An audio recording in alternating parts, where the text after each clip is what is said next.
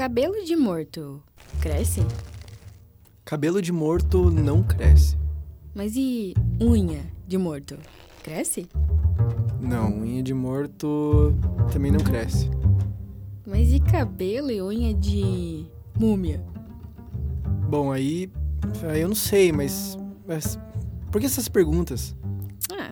Ouvi falar de uma múmia que tem até pente pra desembaraçar o cabelo comprido. Na verdade, é uma única múmia. Mas quem te contou isso? Ninguém me contou. Eu que ouvi falar. Pois então eu te digo: cabelo de defunto não cresce. Ponto.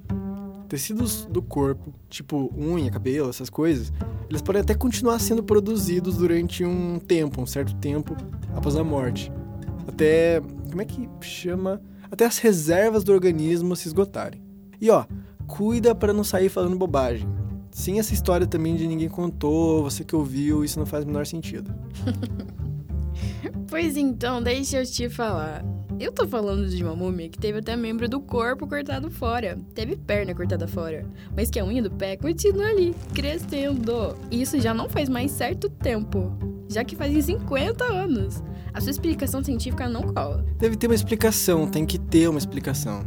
Claro que tem. Você só precisa ter mais imaginação. Cabelo, e unha de morto cresce. Cresce. Cresce. E cresce mais um pouco. Até que ganha vida de novo. Porque nenhuma das mortes mais horrorosas vistas na região de Morro Grande, em Campo Largo, região metropolitana de Curitiba, na década de 70, é capaz de parar o poder que crenças, preconceitos, medos e ignorância têm de fazer uma história viver. Cresce o cabelo, cresce a unha e também cresce o mito. Morre um homem roceiro e nasce o maníaco da foice.